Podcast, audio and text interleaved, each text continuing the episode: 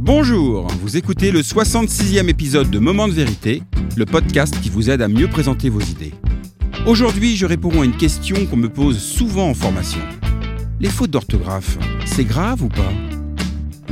Mon nom est Bruno Clément, je suis le cofondateur de The Presenters, un cabinet de conseil en stratégie narrative. Et mon métier, c'est d'aider les gens à exprimer clairement leurs idées et les présenter efficacement en toutes circonstances, de la machine à café au palais des congrès.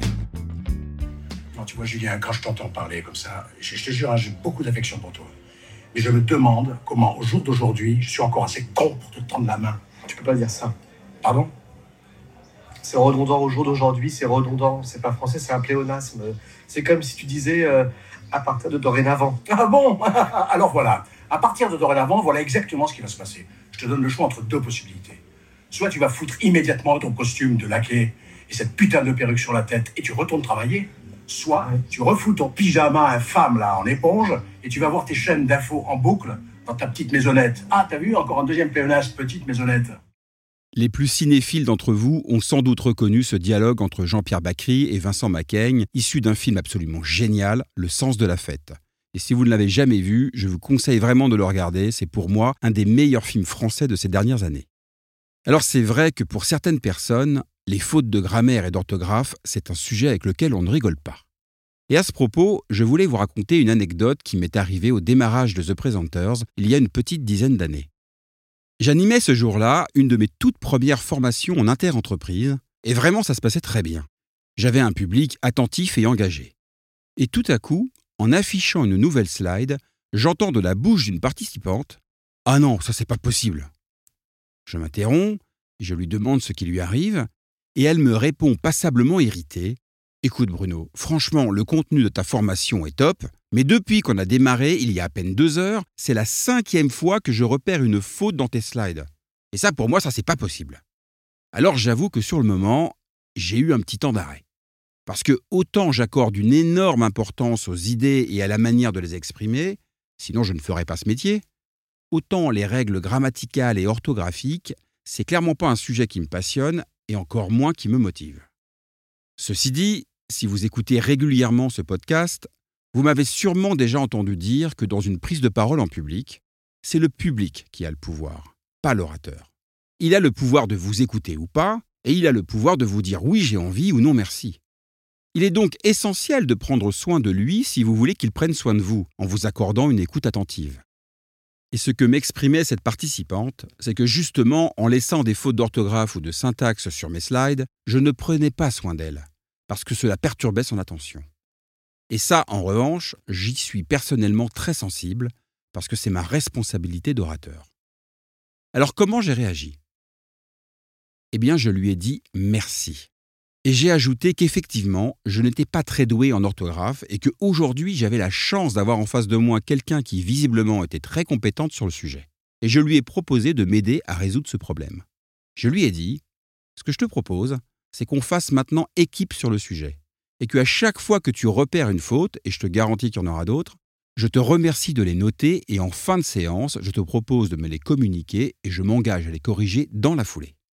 Et en faisant ça, non seulement j'ai retrouvé son écoute, mais j'ai aussi transformé un réel irritant en un challenge commun presque amusant. Alors c'est quoi les enseignements de cette anecdote et les conseils que je peux vous donner? Le premier conseil évidemment, c'est de faire relire tous vos documents par des collègues qui aiment ça ou des prestataires de services spécialisés. C'est ce que nous faisons désormais sur la plupart des documents que nous diffusons en public, et même si les plus pointilleux d'entre vous trouveront toujours une petite faute à se mettre sous la dent, on a plutôt bien progressé sur ce sujet chez The Presenters. Le deuxième conseil, c'est de considérer que lorsque quelqu'un vous fait remarquer une faute d'orthographe, ce n'est pas une critique, c'est un cadeau que la personne vous fait. Et lorsqu'on vous fait un cadeau, la seule chose à dire, c'est merci. Merci parce que grâce à cette personne qui a osé s'exprimer, vous avez solutionné un problème qui a peut-être irrité beaucoup de monde avant elle, sans que vous le sachiez. Le troisième conseil, c'est de prendre conscience qu'il n'y a pas que l'orthographe qui peut générer de gros irritants lors d'une prise de parole. Je vous en partage quelques-uns qui personnellement me donnent de gros boutons. Côté support de présentation, les slides avec des bullet points à 5 niveaux de lecture ou avec des tableaux illisibles. les mises en page approximatives avec des alignements douteux, les textes mal hiérarchisés avec des typos multiples, les slides avec des images clichés ou vides de sens issues des photothèques du web, les animations et les transitions qui donnent envie de vomir. Côté orateur ou oratrice, il y a aussi plein d'irritants. Les experts qui jargonnent et que personne ne comprend. Les beaux parleurs qui manient comme personne le bullshit et les éléments de langage. Les orateurs despotiques qui prennent en otage leur public durant un long, long, très long monologue. Les caramels mous qui plombent l'ambiance avec des prises de parole mortellement ennuyeuses. Les caramels durs qui viennent régler leur compte en public et qui distribuent les bons et les mauvais points, etc., etc. Chez The Presenters, on a l'habitude de dire qu'une présentation, c'est une expérience émotionnelle que vous faites vivre à un public, et que vous êtes responsable de la trace émotionnelle que vous allez laisser lors de votre intervention.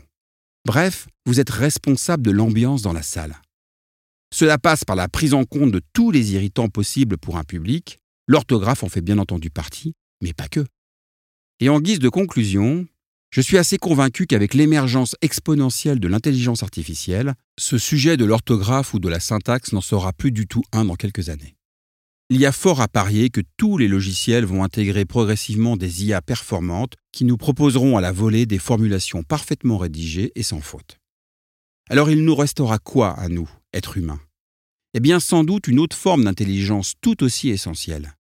L'intelligence émotionnelle celle qui permet à votre audience de ressentir votre engagement, vos convictions, votre énergie, celle qui vous distingue en tant qu'orateur et qui est absolument nécessaire pour donner envie à votre public de se mobiliser pour faire progresser vos idées.